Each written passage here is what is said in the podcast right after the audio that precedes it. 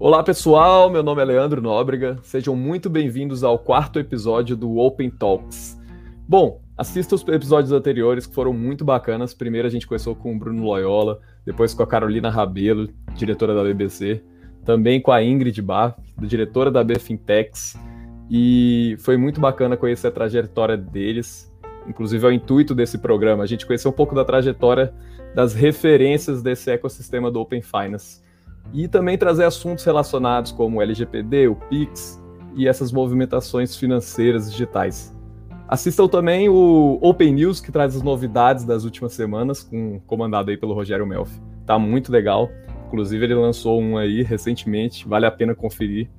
Acesse o nosso LinkedIn, que a gente está sempre compartilhando por lá. E tá no nosso canal de YouTube e também tá no como podcast no Spotify. Bom, sem mais perder tempo, é, gostaria de trazer aqui para o quarto episódio um convidado mega especial, que eu tive o prazer de participar de um painel latino-americano o meu colega Marcos Cavagnoli. Ele que é diretor do Itaú BBA, responsável também pela área de cash management desde 2019, um perfil de empreendedor nato, como eu já ouvi aí falar um pouco, e trabalhou como diretor e CEO em várias áreas no Brasil e na América Latina, relacionadas a bancos digitais, cash management, pagamentos, empresas como a For Finance, a Payo, Latam, a JP Morgan, dentre outras. Bom, Seja muito bem-vindo, Marcos Cavalho. Poxa, muito obrigado aí, Leandro, de novo pelo convite. Muito bom estar com você aqui, podendo compartilhar, trocar ideias, pensar junto aí com o time. Muito bom. Eu que agradeço por você ceder o seu precioso tempo aqui conosco para compartilhar um pouquinho é, da sua história e também do seu conhecimento. Para começar, eu queria, queria te perguntar sobre a sua trajetória para você chegar onde você chegou hoje. Tenho certeza que foram várias barreiras e você é referência tanto é uma referência tanto para mim, que trabalho também em um grande banco, como para tenho certeza que para vários outros profissionais que estão nos ouvindo aqui hoje. Eu queria que você falasse aí dessa história. Eu sei que você tem um perfil empreendedor, que eu não vou fazer um spoiler aqui, então conta aí um pouquinho da sua história para o pessoal. Poxa, contar da história é fogo, né? A gente pode aqui ficar o, o negócio inteiro contando história. Eu vou tentar dar uma resumida, e aí, se você quiser que eu aprofunde em algum ponto, você me fala, né? É, bom, eu sou formado em engenharia, eu fiz poli na USP, depois eu morei um, um tempo fora do Brasil, na França, fiz uma pós lá em engenharia também, voltei para o Brasil, fiz uma pós mais em, em finanças, né, no, no IBMEC, no INSPER. E, bom, aí eu tenho praticamente vai, algumas fases da minha carreira. A primeira, eu fiquei um tempo aí trabalhando no setor de, de indústrias, né? Trabalhei na Alstom, na Daimler Chrysler, trabalhei com a parte toda de, de logística, supply chain, implementação de SAP, sistemas de gestão, então trabalhei bastante com isso. Foi daí que eu comecei a chegar um pouco mais perto do, do que eu faço hoje, me encantei por essa área. Na época era o, era o boom do digital, era isso, né? A gente está falando entre 95 e, e, o ano 99. E aí, meio sem querer, foi muito engraçado, eu estava saindo ali devido à fusão da Chrysler com a Daimler, queria sair de Curitiba, né, devido ao processo lá de, de aquisição, era complicado para quem era da, do lado da Chrysler eu acabei soltando os currículos e aí, sem querer, caiu na mão de um, diretor ali do City, me apresentou uma área que não tinha ouvido muito falar, que chamava Cash Management, que eles queriam trazer um pessoal de fora, que não fosse de banco, e eu acabei topando. E resumindo uma história longa, acabei topando, foi muito legal. E aí eu entrei lá e acabei ficando nessa minha segunda fase profissional, que foi trabalhar em bancos internacionais. Eu trabalhei ali no City, fiquei responsável por tudo que é canais digitais do atacado, toda a parte de atendimento, toda a parte de business center, que era um tipo outsourcing, né, que a gente faz ali, fazia ali para grandes empresas, a parte toda de implementação, né, toda a parte de estratégia de integração com empresas de API. Então, foi bem sempre uma área que eu gostei muito. Também depois eu acabei recebendo um convite para ir para o JP Morgan, assumi uma uma fintech, não sei, até o nome não era tanto assim na época, não era tão famosinho assim de se usar. A gente está falando aí quase 2008, 2009, né? então bem no início do, do essa, esse movimento. E eu fui ser CEO né, de uma empresa que era 100% do banco JP Morgan aqui na América Latina, mas que era na área de trade services e trade finance. Né, fazia toda uma parte de outsourcing e de comércio exterior, é, da parte de sistemas, interligava isso com a parte de trade services e trade finance do banco. E eu fiquei, né, comecei a gostar né, desse movimento, aí já gostava de digital, né, tive a chance de trabalhar numa das primeiras fintechs de um banco aqui no Brasil, na América Latina, e aí eu acabei tendo uma oportunidade de passar em uma terceira fase da minha carreira, que eu fiquei quase nove anos é, liderando algumas fintechs aqui no Brasil. Fui CEO do PayU, aqui para América Latina da Naspers, aí eu ajudei a montar a Coin, que foi depois investida pelo AFC, agora foi comprada pela Decolar. É, então, PayU na área de pagamentos, é, a Coin mistura de pagamentos com crédito digital, foi uma das primeiras né, nessa área.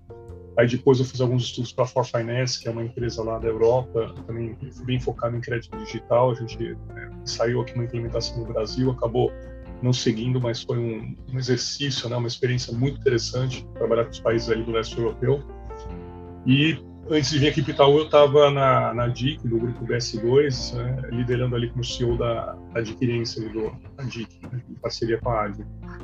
E foi isso. Então essa fase foi essa e eu recebi aqui o, a chance, né, o desafio aqui de vir para o Itaú BBA, que eu fiquei muito apaixonado porque era a chance de juntar esses dois mundos que eu estava olhando, né? Era o desafio aqui é além de né, sustentar e, e, desenvolver a área de cash management, os produtos tradicionais dela, que tem toda uma liderança do, do Itaú BBA no mercado, era também fazer toda a evolução digital dessa área é, de uma forma bem ampla então a gente a gente considera Pix e Open Bank como parte dessa transformação, uma, algo de muito mais base, muito mais é, longo prazo e poxa, fiquei super feliz de, de vir aqui para esse desafio, começar a juntar esses mundos, essas experiências. Tem uma equipe incrível aqui, uma, né, uma proximidade, uma intensidade com os clientes que eu tenho adorado. E também uma coisa legal, a gente tá, também está fazendo um projeto aqui de Regional Cash Payments da América Latina. Então, então tá dando para juntar algumas experiências aí numa, numa empreitada maior. Tem sido isso aí um pouquinho. Então eu tive alguma, algumas vezes eu fui, eu já toquei em empresas grandes, no caso da Coin eu saí do zero, né, aquela coisa ali, ter que trabalhar em casa, né, daí para co-work, mas eu falo que foi uma escola incrível, então é, eu acho que isso é legal, né, você ter amplitudes de experiências, hora trabalha em atacado, hora trabalha em varejo, empresa grande, empresa pequena, acho que quanto mais pelo menos é o meu estilo, tá? Eu sempre gostei de construir experiências multidimensionais, eu acho que isso acaba exercitando o cérebro, né? exercitando as tuas habilidades, né? Você é exigido de formas diferentes. Isso acaba compondo a, a nossa experiência, a nossa interação com as pessoas de uma forma distinta. Então eu, eu gosto. Pô, muito bacana. Eu fico. Rogério Melf tinha até me falado um pouco da sua trajetória. não sabia que era tinha sido tão diversificada assim. É, o e... Rogério é um parceirão, é um cara que eu admiro muito. Fico feliz aí de ter falado um pouquinho. Eu sou suspeito também, mas eu admiro bastante. E, e legal Obrigado. você ter tido é experiência. É legal você ter tido essas experiências de diversas áreas, porque também é, é, você consegue se colocar do, do outro lado, ter mais empatia, uma vez que você já esteve daquele outro lado também, né? Para criação de produtos, para parcerias. Sim. É, ou até foi engraçado, quando eu entrei no sistema bancário, né, foi em, foi em dezembro de 99, eu tinha uma experiência de cinco anos no setor industrial. Eu fui, eu fui, se eu não me engano, não, se eu não me engano não, eu fui a primeira pessoa que entrou naquele banco naquela época que não era de banco. E foi uma coisa muito legal na época, foi um chefe meu, Silvio Carvajal, que ele, ele teve essa ideia e eu achei super legal, porque ele falou, olha, a gente precisa trazer gente de fora aqui do ecossistema, né, pensar diferente. Hoje isso aqui é mais comum, na época não era. E eu lembro quando eu entrei, o pessoal falou, cara, você não é do, né, do outro banco, né? Porque o banco fica roubando um do outro. Aí eles falaram, o que, que você está fazendo aqui? O que, que você sabe de banco? Aí eu lembro que eu pegaram isso no, prime no primeiro almoço.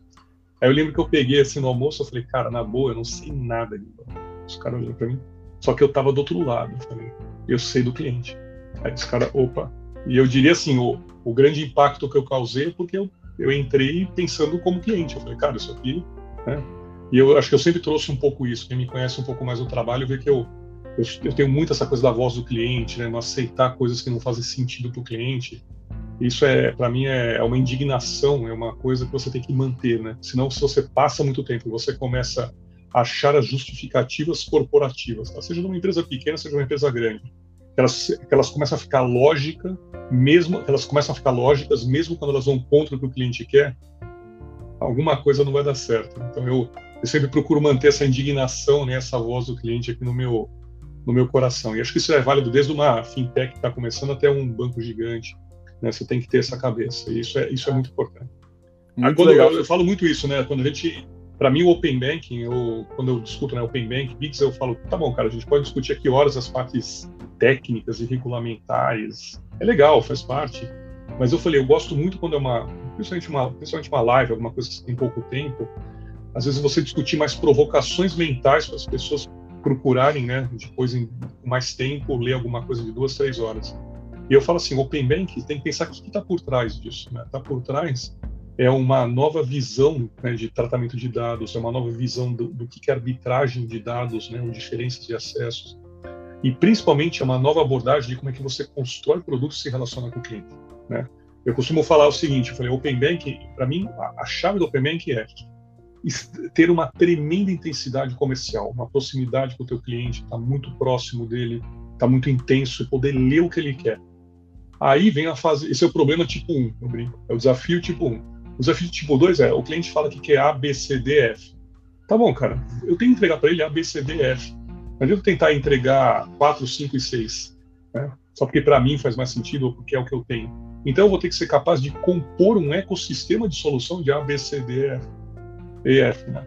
E aí isso aí eu vou compor comigo, com parceiros, tem hora que eu vou ser parceiro de alguém, e essa habilidade de ler, compor ecossistemas e ser parte de ecossistemas, essas três coisas, para mim é a chave de tudo nos próximos cinco anos. Para mim essa legal. é a chave. Quem souber fazer essas três coisas vai chegar em 2025, né? Isso aqui não é, eu sempre falo pessoal, isso aqui não é corrida de 100 metros, é maratona com barreiras, né? Então o pessoal Boa. fala, ah, não, é 110 com barreira. Eu falei, não, é maratona, 42 quilômetros com barreira. Quer dizer, é uma, a uma de é longo é prazo, né? A gente tem que construir business que estejam aqui em 2023, 2025, então a resiliência, a segurança, né? a, a confiabilidade faz parte do que a gente está construindo. E, e, nesse caminho é isso. A gente vai estar tá lá na frente como leitores de cliente, né? consultores, leitores e compositores e participantes de ecossistemas. Quem não souber fazer isso, eu brinco assim, é melhor não descer pro play. Gostei, gostei dessa do Maratona com Barreiras. Realmente é uma estrada longa aí pela frente. E o legal é que você, durante sua trajetória, então você, você passou muito por essa evolução daquele banco tradicional. Aí você veio de fora mostrando a visão do cliente. E o banco tradicional antigamente era muito de minhas regras, o produto tem as minhas regras e eu exponho, né? Aí, de repente, começou-se a ter uma visão maior, exatamente que nem você falou, você veio de fora para o banco, exatamente para o pessoal começar a absorver essa visão como cliente. Então, você, pegou, você sentiu no, no banco a, a, criação dos produtos com foco nas regras internas e não no cliente, quando você ingressou no banco? Ah, tem. É, isso, isso eu diria o seguinte, tá? Não é um problema só de banco, é, eu já passei nisso em fintechs. Claro que quando você tem uma empresa menor, ela naturalmente nasce mais focada para até para conseguir é, achar um nicho né, de dor e conseguir crescer, tá? Mas assim, é uma coisa um pouco do ser humano. Tem uma hora que você começa a passar um tempo, você começa a se encantar pelas suas próprias criações. É uma coisa que eu sempre desafio a mim mesmo, desafio o time, né? Você pode, você tem que sempre ser crítico, né? E, e manter o ouvido no trilho, manter o ouvido no cliente. Está muito com por isso que eu falo muito dessa questão do contato com o cliente. Você tem que visitar, tem que ouvir. Eu tento fazer por semana, mesmo né, tendo aí uma, uma, uma responsabilidade de gestão que toma muito tempo. Eu eu faço pelo menos três a quatro calls por semana com o cliente. Sejam desde calls de vendas mais seniors até às vezes callback de NPS, né, de circuito de NPS para escutar reclamação e o que não quer.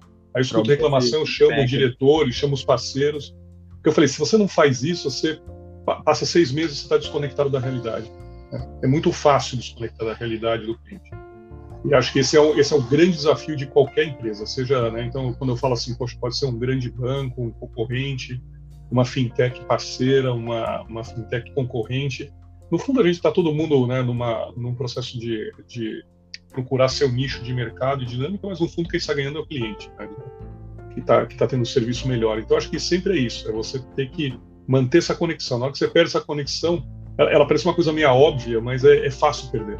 É fácil Bom, você se perder na sua lógica, né? não na lógica do cliente. Muito legal, eu acho legal essa sua visão, porque também uma coisa que me encanta muito é exatamente quando eu participo de algum projeto e produz alguma coisa que faz a diferença para alguém lá no final, né? No caso, o cliente. Exato.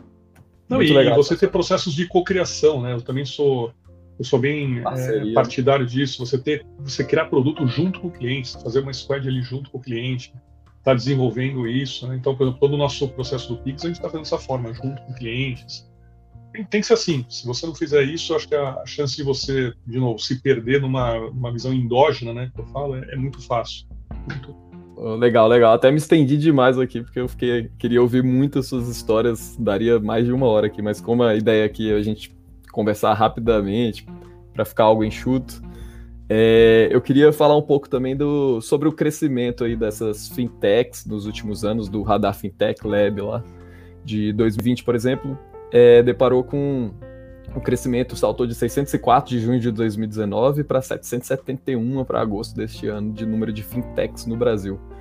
E eu queria saber sua visão de dentro do Banco Itaú, é, como o Itaú busca trabalhar ajudar as fintechs a criar essas parcerias, como é que elas podem buscar essas parcerias com o Itaú, até porque eu acredito que muita gente deve ter muitos representantes de fintechs aqui nos escutando. Como é que vocês pensam nessa estratégia de, relacionamento com as fintechs? Bom, acho que primeiro assim, né, o, o, banco já tem um histórico de se relacionar com fintechs, até com outros bancos, né? Poucas pessoas sabem disso, mas os bancos têm áreas para atender outros bancos. Né? É, e a gente, então a gente tem ali, a gente já atende nos produtos tradicionais vários bancos, várias fintechs, é, várias fintechs grandes, fintechs pequenas, é, nacionais, internacionais. Então isso já é parte. Né? Eu acho que o que a gente tem a oportunidade agora nesse modelo de novo do Open Banking nessa cabeça de fazer as coisas de uma forma mais distribuída, a gente tem construído toda uma abordagem diferente disso aqui no, no IBBA, tá? Não só na minha área uma forma de poder abarcar essas empresas e trabalhar de uma forma bem melhor do que a gente trabalhava. Então, acho que a gente tem feito, eu disse, produtos tradicionais, né, tradicionais, a gente já tem feito isso. A gente tem o Cubo, que é um tremendo local, né? Eu sou apaixonado lá pelo Cubo, pelo Pedro Prates, ali a, a liderança dele nesse projeto. E ali é um, é um centro de conhecimento, de troca, né? Incrível. Eu, a gente já tem essa, essa experiência com os pioneiros em criar isso e, e estamos aí anos já de experiência no, no Cubo, agora já com o Cubo 2, né, o Cubão, é, e a gente tem trabalhado muito próximo deles, né, com essa, a minha cabeça bate muito ali com o pessoal, então a gente tem feito isso, e eu acho que agora é isso, é a gente começar a poder criar produtos, né, juntar aí competências para levar é, é, sabores e soluções diferentes para os nossos clientes, né, e para os clientes de outros também, acho que faz parte do jogo também, quando necessário, participar de, de ecossistemas que outros montaram, né, faz parte, acho que a gente tem que estar tá tem que estar aberto para agregar valor para o cliente e com isso a gente agrega valor para nós mesmos. Né? Tem que ser a consequência total. Então eu vejo um caminho muito bom, tá? Eu vejo muito, eu fico muito feliz, eu ainda dou muito coaching para fintech, para pessoal de fintech. Sou apaixonado pelo ecossistema, é, né?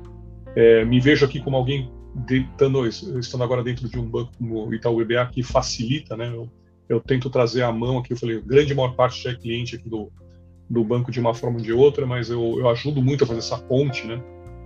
Como é que a gente pode trabalhar junto? E a gente está tendo agora toda uma estrutura para trabalhar de forma muito mais intensa nesse, nesse elo. Tá? Então eu vejo, a gente já tem um histórico bom, já deu alguns passos aí na parte né, inovadora, por exemplo, a iniciativa do Cubo, do Núcleo Tech que a gente tem aqui no Itaú BBA, só para né, dar atenção para esse tipo de empresa de base tecnológica. E a gente vai ter ainda mais um salto nos próximos meses em termos de como compor né, soluções e produtos aí com parceiros.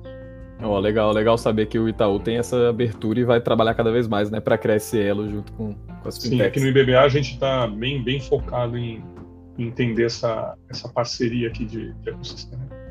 Oh, fico muito feliz. E tenho certeza que isso vai gerar muitas grandes oportunidades aí de, de criação de inovações e criação Sim. de novos produtos do Itaú junto com. Ainda tem, ainda tem muito que a gente, a gente tem muito que se aprender, né? Eu brinco assim, né? tem muito que aprender um com o outro esse ecossistema ainda. Então, como eu já vivi os dois lados, os dois lados têm coisa para aprender, né? Os dois lados têm coisas para evoluir. Então, você tem coisas que, na, que uma empresa menor precisa, você tem coisas que uma empresa grande precisa. Então, quando olha a empresa grande, tem que ser mais simples, tem que ser mais rápido. Como é que você pluga tecnologicamente falando mais rápido? Como você faz contrato mais rápido? Né? Como é que você faz gestão de risco de uma forma que você permita estar com um parceiro que é menor né? e, e, não, e não matar ele ou demorar né, um tempo que às vezes para aquela história para um, uma empresa que já está estabelecida você esperar seis meses às vezes é ok cara eu já tive empresa né então eu falo assim eu sei que às vezes você não sabe se vai ter o dinheiro do mês né então você tem que ter uma parceria rodando você tem que fazer no mês acontecer você falar seis meses cara seis meses não você não sabe se você está vivo ou está morto né Então, é, e eu, eu senti isso na pele. Então, eu, eu procuro manter esse feeling e ter essa sensibilidade no trato. Então, eu sempre falo, né? Acho que quem está longe de estar tá no ideal, mas a gente está exponencialmente avançando, tá? Para realmente poder ser um, um player ali de ecossistema com, com empresas de vários tamanhos, né? Não só empresas grandes. Oh, legal. Uma coisa que eu sempre digo, até no meu meio profissional e até no meu meio familiar, assim, os meus amigos, por exemplo, eu acho que a vida é uma constante metodologia. A gente está sempre no, nas sprints ali, fazendo um pequeno é sprint, mesmo. coleta a informação, aprende com aquilo, aprende rápido e se adapta e vai evoluindo até o final. É exatamente mais assim, isso que você falou, eu vejo muito isso. Quando eu falo para meus amigos, pessoal, o que, que você está falando? É metodologia ágil, sprint, scrum. Aí eu, é. o pessoal não entende, mas quando eu falo para os meus colegas aqui, o pessoal entende. Coletar sempre o feedback, né? Que nem você falou de é. ter as calls com os clientes. Isso é, querendo ou não, você está em curtos, curtas sprints ali da, de é interação. De validação, né? Você aprende a validar, aprende a estar tá, tá junto com o cliente. Acho que é isso para mim é quase que irreversível. É, é toda uma questão de agora quem, quem ainda não está fazendo já está se movendo para fazer, porque não tem como trabalhar diferente. É, tem razão. Não... Outra coisa que muito é, tem se falado é o, é o famoso Pix, né? O sistema de pagamentos instantâneos aí do Banco Central, onde vai, vai existir a possibilidade de realizar pagamentos, transferências via QR Code 24 por 7, online praticamente. É, aí eu queria saber um pouco. Também o Pix está previsto agora para funcionar a partir de 16 de novembro. Isso. Tendo isso em vista, essa, esse assunto tão falado, essa, esse prazo curto aí de implantação do Pix, de funcionamento, queria saber a sua visão de como será o impacto desse, do Pix, do sistema de pagamento instantâneo, dentro do mercado do atacado e se ele também vai competir de alguma forma com os produtos já existentes. Legal. Bom, sem dúvida ele vai competir, tá? E tá todo mundo, seja aqui no BBA, acho que qualquer banco fintech, não tem a mínima dúvida disso. Ele foi feito para isso mesmo. Né? Assim como eu sempre falo pessoal, é, são ondas, né? Lembra, o TED apareceu, ele também impactou o cheque e o DOC. É normal, né? Daqui a X anos vai aparecer um Sbrabbles, vai aparecer alguma coisa com nome que a gente não sabe e vai, e vai competir com o Pix. É, é assim a vida e é bom que seja, né? Porque se ficar tudo muito parado, tem alguma coisa errada no mundo, a gente tem que evoluir, né? A gente, senão a gente estaria até hoje subindo em árvore. É, eu acho que o ponto aqui, assim, o Pix ele tem uma urgência, né? Ele está uma coisa muito imediata agora. Ele tem algumas datas importantes, né? Tem a do 5 do 10, que é o início do cadastro das chaves Pix no Banco Central. Você tem o dia 5 do 11, que é o soft launch, né? É uma, começa a poder fazer a transação do Pix, mas ainda com uma quantidade mais baixa. E você tem o 16 do 11, que é o lançamento total. Né? Então, acho que isso aqui vai trazer uma urgência muito grande. A gente também tem um fator importante que a gente está se preparando muito para apoiar os nossos clientes, que é a primeira Black Friday com Pix em Covid. Então, acho que isso, isso traz uma série de desafios, mas também de oportunidades para quem está com o seu e-commerce. Então, a gente está muito junto disso. E eu acho que assim, é, é isso mesmo, ele vai tem meios né, que ele vai atacar mais rápido, então ele vai ter um impacto maior no TED, no cartão de débito no início, ele também tem uma, né, uma curva de adoção, né? Eu sempre tenho falado para o pessoal, imagina assim, que cada meio de pagamento você tem uma curva de adoção do Pix contra ele. é normal. Então essa curva de adoção pode ser mais longa, pode ser mais rápida, pode ser mais íngreme, pode ter um platô de resistentes finais maior, né? Dependendo aí um pouco da questão cultural da assimilação, que acho que é um fator importante para todo mundo pensar, e também de funcionalidades incrementais. Né? Então acho que isso isso é que vai, vai levando essa curva para frente. Mas sem dúvida, a gente entende que tem esse impacto e faz parte da vida e a gente está preparado para ele. Tá? Faz parte da evolução. Lembra? Eu estava falando hoje numa live interna, eu falei, gente, é que, né, a gente não quer falar muito aqui da idade, né? Mas, poxa, teve uma época que as áreas de cash tinham grande parte da receita aparecendo um, um tamanho assim na, na, coluna, né? De, que era cheque. Eu falei, gente, cheque hoje em dia conta o quê? Eu falei, eu nem sei quanto eu tenho mesmo de receita ali de cheque de tão pouco que é. Mas existe. Tá lá, né? Tem lá um pouquinho ali, né? Você tem um pouquinho ali de DOC, faz parte. Né? Então você vê que mesmo os produtos super antigos ainda tem alguns setores, tem algumas né, utilizações que elas ficam remanescentes. Então é normal, é normal isso. Acho que a gente vai estar né, olhando até, a não ser que você mata o produto, né? A não ser que você mata aquele meio de pagamento, sempre vai ter ali daqui a 10 anos alguém usando o cheque, né? Então é sempre tem aquele, aquela curvinha de resistência. Então, sempre falo, aquela curva S, né, de adoção, você sempre tem uma curva S, você tem três partes importantes dela. Né? Você tem a inércia inicial, que ela é maior ou menor, né, é, aquela, é a primeira perninha do S, aí você tem a rampa, aquela subida rápida, e você tem a curva de resistência no final. Né? Então, a gente vai sofrer essas três etapas. Um pouco de inércia vai ser maior ou menor, para esse meio é mais rápida, para esse meio é mais curta, vai ter uma rampagem, que aí depende muito da, do impacto, como é que as empresas vão levar isso para os clientes, né? então qual a quantidade de pessoas que vão usar e como é que chega. Aqui no Itaú BBA, o nosso grande foco, o que, que é?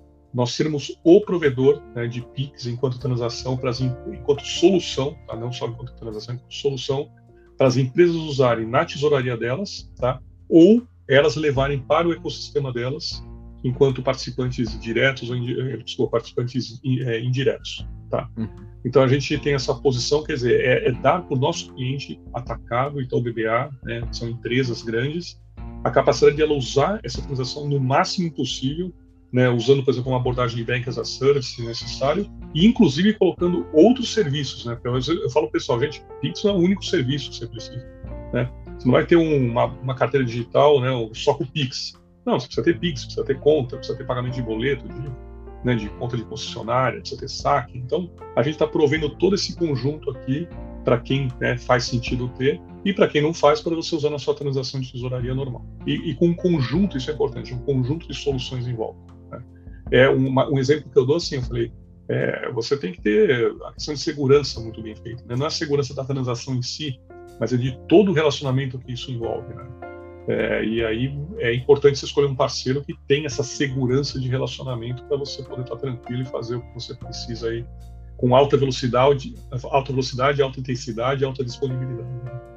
É, legal. Inclusive, eu lembro até de uma frase do Jimmy Louie, uma vez do painel que eu participei, que ele falou que a segurança é um sentimento do nosso cliente final que vai ditar o ritmo até dessas inovações. Essa curva de adoção, né? É, uma, é parte da curva de adoção, né?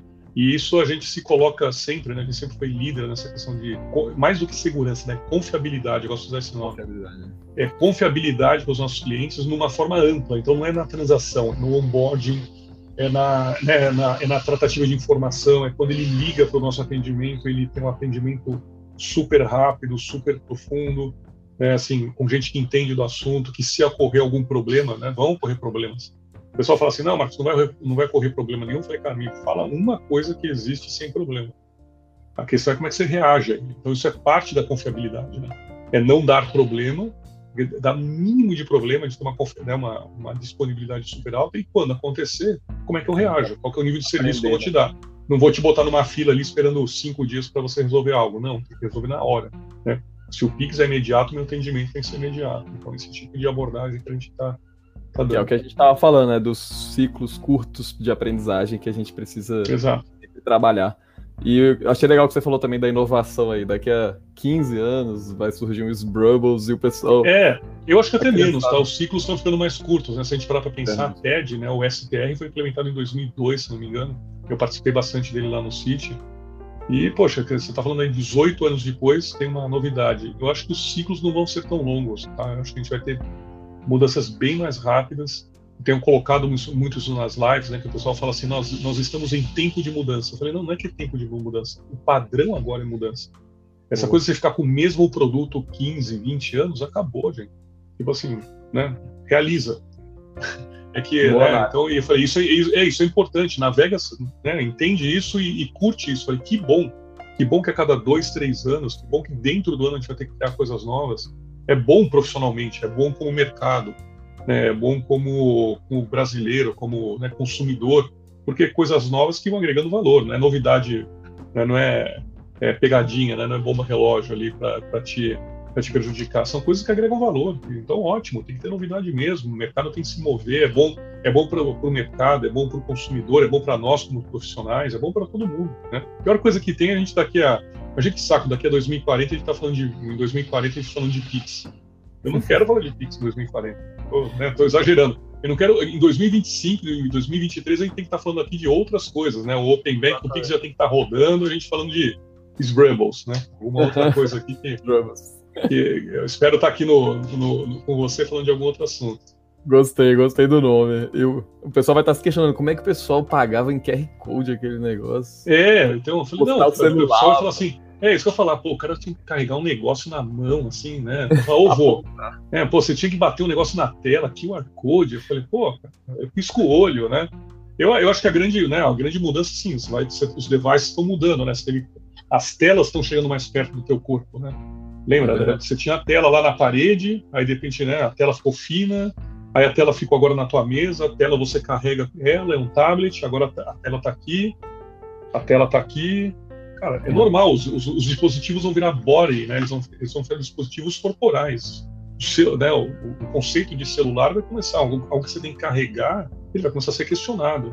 Né? Então, assim, e o pessoal fala assim, ah, mas isso é ficção. Eu falei, gente, celular foi ficção um tempo atrás. Se alguém, falasse de, se alguém falasse de Pix há cinco anos atrás, era ficção. Então eu falei, toma cuidado, né? Eu falei, é, né? Eu falei, você, tem que estar tá olhando essas tecnologias emergentes, porque, cara, uma hora vai. E se você ficar nessa de que, ah, não, não vai acontecer, né? Ou ficar apostando na falha, né? Eu falo assim, tem, tem muita gente que fica numa posição muito confortável apostando na falha. Eu falei, postar na falha é fácil, porque realmente, de cada 10 coisas que aparecem, uma segue. Então, se você ficar apostando na falha, você é aquele cara que fica, né, o, é o conservador sempre certo. Eu falei, cara, mas não é, não é quem muda o mundo, né? Não é quem está ali puxando para frente. Então é, eu acho que é, é, isso. A gente vai ter que estar na vanguarda. É isso que a gente quer ser para os nossos clientes. A gente quer ser um, um, mais do que um banco. A gente quer ser uma empresa, né, de vanguarda que ajuda os nossos clientes nessas transformações. Né? Não, não que fica assistindo para trás e, e, numa, e reagindo. Não, a gente quer estar tá dando a mão e puxando.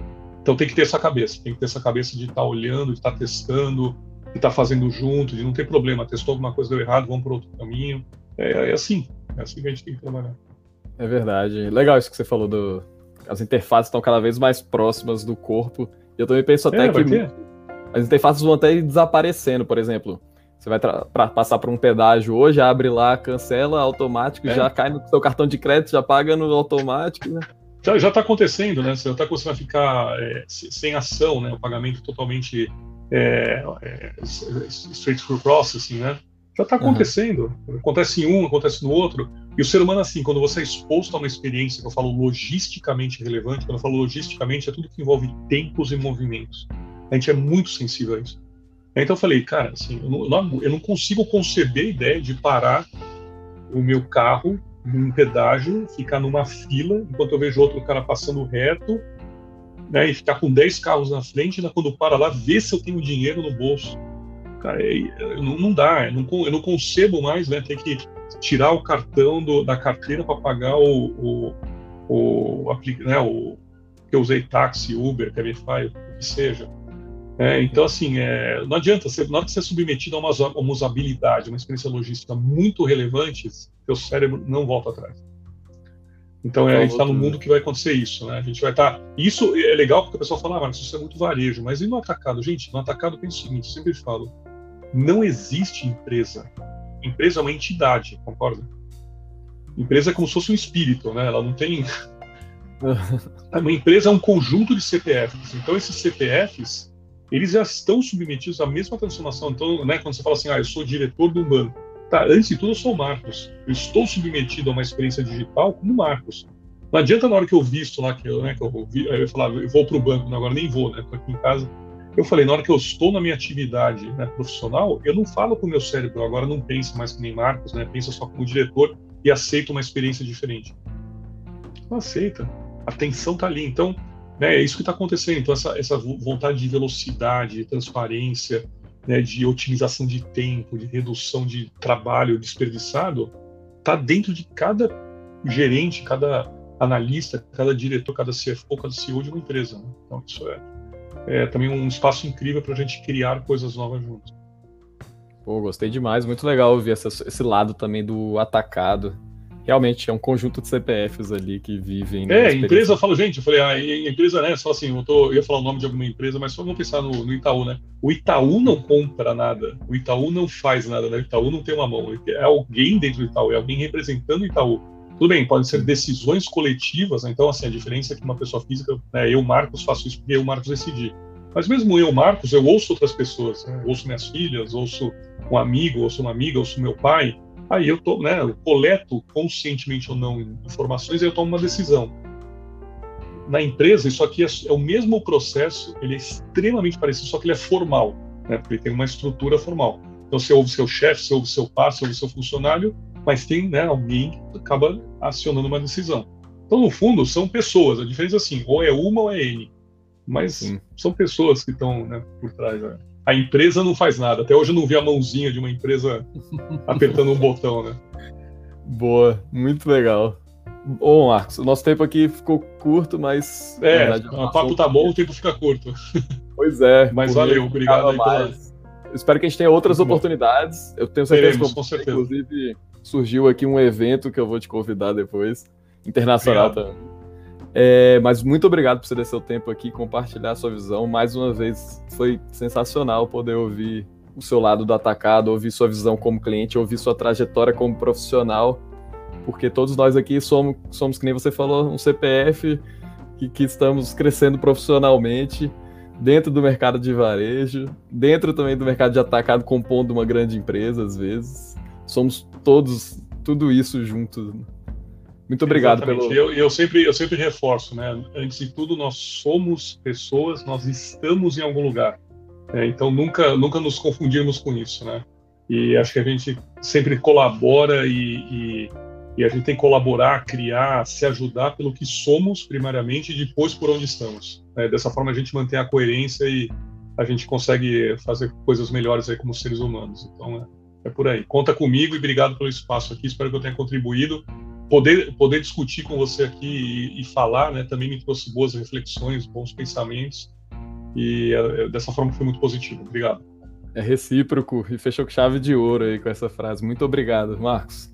Muito obrigado, Valeu. pessoal. Nos vemos no próximo episódio. Até mais. Valeu, tchau, tchau.